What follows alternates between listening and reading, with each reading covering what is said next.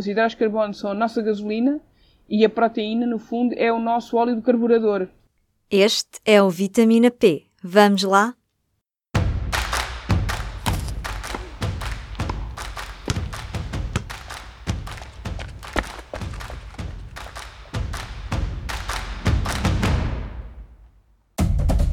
Viva! Eu sou a Carla Penino e este é mais um episódio do Vitamina P, podcast Nutrição e Desporto do Público. O fim do ano aproxima-se e com ele corridas bem conhecidas, como a São Silvestre. No ano novo regressam as maratonas.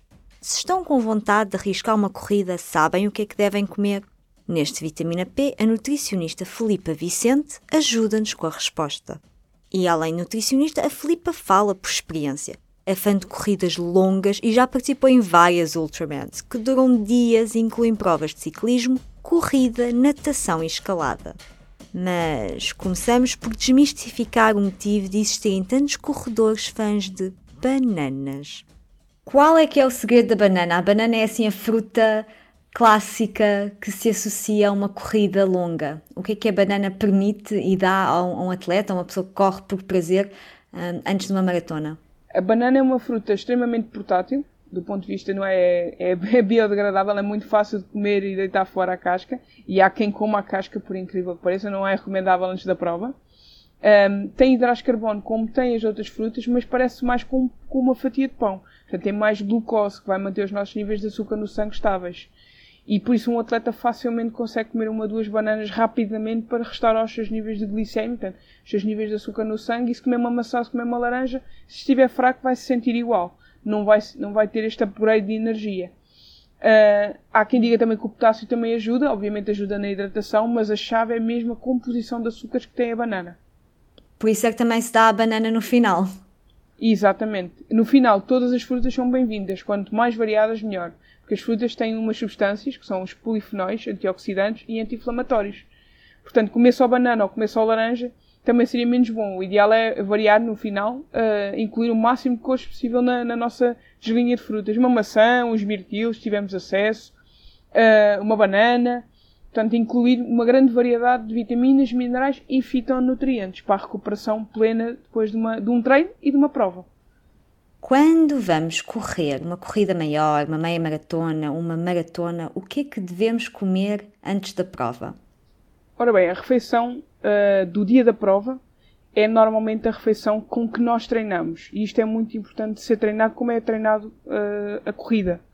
O que é que isto quer dizer? O corredor deve escolher os alimentos que prefere, se prefere pão, se prefere massa, se prefere panquecas, se prefere papa, de acordo com a logística que vai ter no dia da prova. Uh, o que importa é que tenha uma refeição rica em hidratos de carbono, portanto todas estas opções são viáveis, mas que consiga fazer no dia do grande, no grande dia, no dia da prova, tal como fez em todos os seus treinos.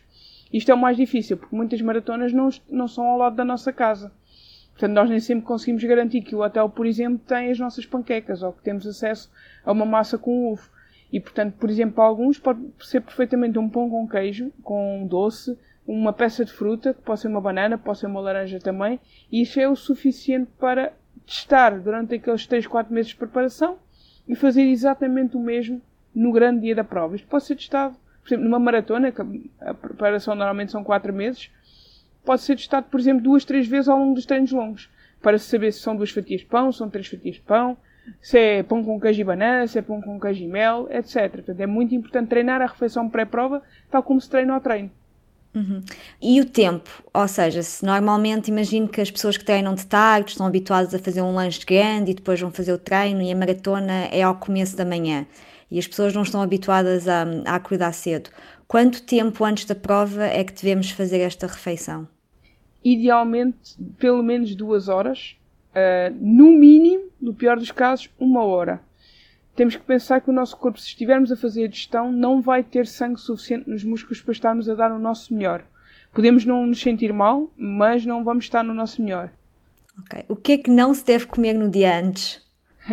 Alguns atletas vão dizer que sempre comeram e nunca se sentiram mal, mas normalmente não se recomenda nenhum alimento como leite, iogurte, feijão, espinafres, verduras folhosas no geral, portanto não é boa ideia uma boa salada ou uma boa sopa de feijão não é de todo uh, uma boa opção, nem no dia antes, nem no dia da própria prova. O leite e o iogurte são mais questionáveis porque alguns alimentos uh, para algumas pessoas são incontornáveis, são alimentos de conforto, mas é caso para dizer, uh, corre sempre bem até o dia em que não corre bem. É melhor prevenir, nesse caso. Uhum. E no dia da prova, assim, erros de, de, alimentação, pessoas que comem se calhar a coisa errada ou que não, não comem o suficiente? Acontece uh, com mais, mais frequência do que nós gostávamos, não é? Portanto, comer menos, comer, por exemplo, é típico se estivermos num buffet de hotel, queremos provar tudo e mais alguma coisa. E mesmo que sejam 5 e meia da manhã ou 6 da manhã, porque o atleta tem medo de ter fome a meio da prova. Uh, e por isso há pessoas que querem comer o muesli, querem comer o iogurte, querem comer todas as, o buffet de frutas. Isso é de evitar. Eles têm que usar a mesma refeição com que treinaram.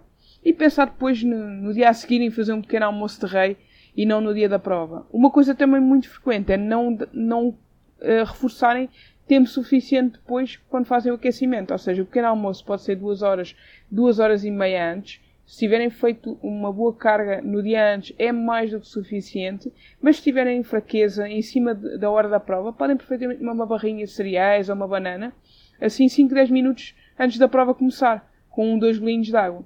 Aí, portanto, é, é, necessário testar isto, daí a importância de treinar isto tal como se treina ao treino. Portanto, os treinos longos são ótimos para isto. São ótimos para simular esta situação. Uhum. E durante uma corrida longa é preciso levarmos alguma coisa para comer, barrinhas, muitas vezes vêem-se os voluntários que apoiam nestas corridas a distribuir fruta e, e géis. Um, o que é que devemos comer se não temos fome? Devemos tentar comer de X em X tempo? Bom, o nosso corpo, para esforços superiores a, a duas horas e meia, vai precisar dessa energia porque não tem energia suficiente para um esforço dessa natureza. Portanto, a partir da, dos 10 km de prova, a partir das provas de 10 km, é importante manter quer a hidratação, quer a nutrição durante o esforço. Agora, por exemplo, uma pessoa que esteja bem alimentada provavelmente não vai precisar de comer nada nem beber nada antes dos 90 minutos num dia muito quente, o que pode ser interessante é refrescar-se para baixar a temperatura do corpo. Simplesmente molhando a boca, bochechando e molhando a cara e a cabeça. Para muitos atletas isto é mais do que suficiente para reduzir o esforço e a sua sensação de cansaço. E se beberem muita água, normalmente ficam mal dispostos. Portanto, se não apetece, é mau sinal. Ok, portanto, respeitar o corpo.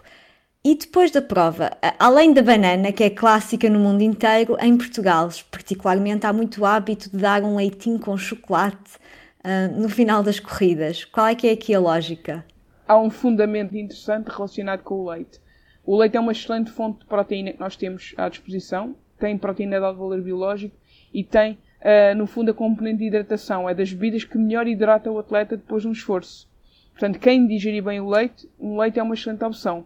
Ser com chocolate, com morango ou simples, depende do gosto de cada um. O ideal seria simples, não açucarado. Mas nem sempre é possível, nem toda a gente lhe sabe bem. Uh, se for um leite açucarado, naturalmente que aumenta o aporte de hidratos de carbono na mesma refeição, é fácil de tolerar, mas um, intolerante à lactose ou uma pessoa que não esteja habituada a beber leite, nem depois da, de, da prova deve fazê-lo. Mas já agora, também há atletas que acabam a festa da maratona com cerveja. E não há nenhum fundamento sim, sim. científico, é apenas para celebrar o fim da prova. Ao que parece, beber leite pode ser melhor do que água depois de uma prova. Sabiam disto? Pedimos à Filipa para nos explicar um pouco melhor as vantagens do leite. O leite em si é, é de facto excelente por isso. Portanto, quer a bebida vegetal, quer o leite de origem animal, é 98% água. E é muito mais fácil nós hidratarmos depois de um esforço com uma composição com uma bebida, com uma matriz como o leite, do que beber apenas água que só tem, digamos assim, não tem uma composição mineral tão rica. Então nós absorvemos melhor essa água e conseguimos por isso repor aquilo que foi perdido. Uh, no caso de, do leite de vaca, foi mesmo estudado, portanto, foram comparadas uma série de bebidas, inclusive é soro fisiológico, e apenas o soro superava a capacidade de hidratação do leite. Não compararam bebida vegetal, para que possa haver uma comparação justa entre o da origem animal e o da origem vegetal. Uhum, uhum.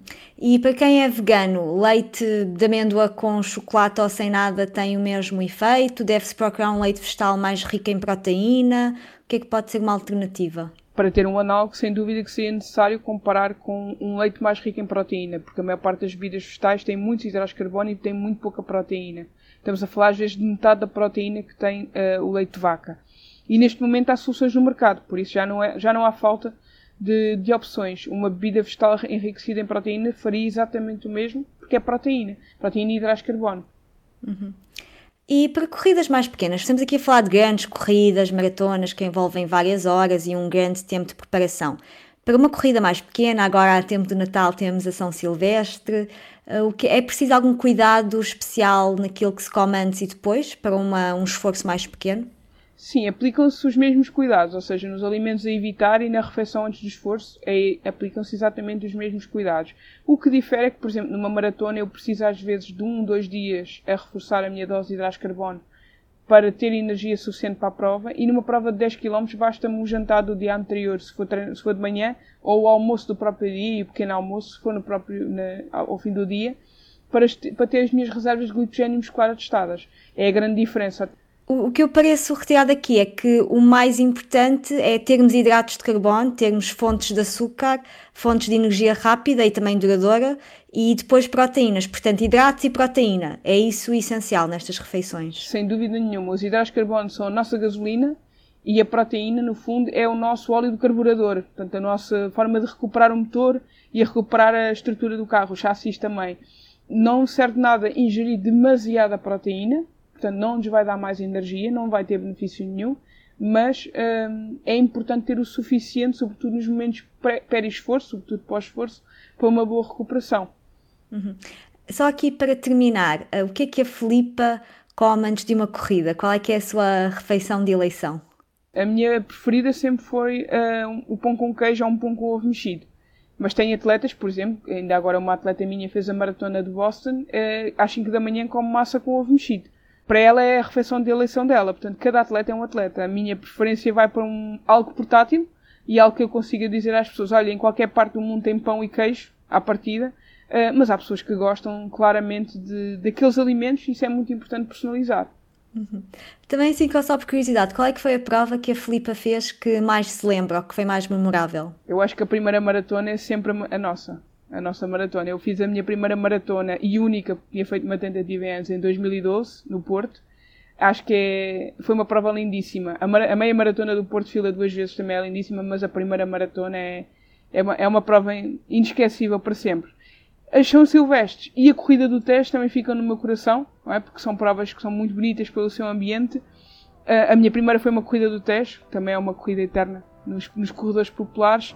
Uh, mas, mas de facto, quando se corre uma maratona, acho que é uma experiência única. Quando as pessoas têm essa, têm essa oportunidade, têm, têm memórias para o resto da vida. Foi esta a nossa conversa com a nutricionista Filipa Vicente. Motivados a correr uma corrida maior? Se já o fazem, qual é a vossa refeição de eleição? Eu gosto de batata doce e ovos. Talvez um pouco peculiar, eu sei, mas é o que vou levar para a São Silvestre de Lisboa. Já sabem, comentários e sugestões podem sempre enviar um e-mail para carla.pequenino.público.pt. Antes de nos despedirmos, vamos ao estudo da semana? Há um estudo para tudo! Um grupo de cientistas parece ter descoberto as células que nos levam a comer mais gordura e açúcar, mesmo quando não temos fome. O estudo foi publicado no final de outubro na revista académica Nature Neuroscience. A culpada é a amígdala cerebelosa. Esta região do cérebro está relacionada com o stress e o medo, mas também pode ser o motivo por comermos em excesso quando já não temos fome. Os investigadores descobriram que estimular neurónios da amígdala podia levar os ratinhos a comer alimentos gordurosos ou açucarados mesmo sem fome. Por vezes, bastava-lhes cheirar os alimentos com elevadas quantidades de açúcar e gordura para os querer comer. Ainda é preciso perceber se este mecanismo acontece da mesma forma no cérebro de humanos, e os autores também querem explorar mais o tema. Mas facto é que este estudo de investigadores do laboratório de Cold Spring Harbor, nos Estados Unidos, abre novas possibilidades em particular para explorar novas formas de tratamento da obesidade relacionadas com o funcionamento do cérebro humano. E com esta ficamos por aqui. Para comentários ou sugestões, já sabem, o e-mail é carla.pequenino.public.pt. Este episódio foi produzido, como sempre, com a ajuda da Aline Flor. Voltamos daqui a duas semanas. Fiquem bem, com muita saúde.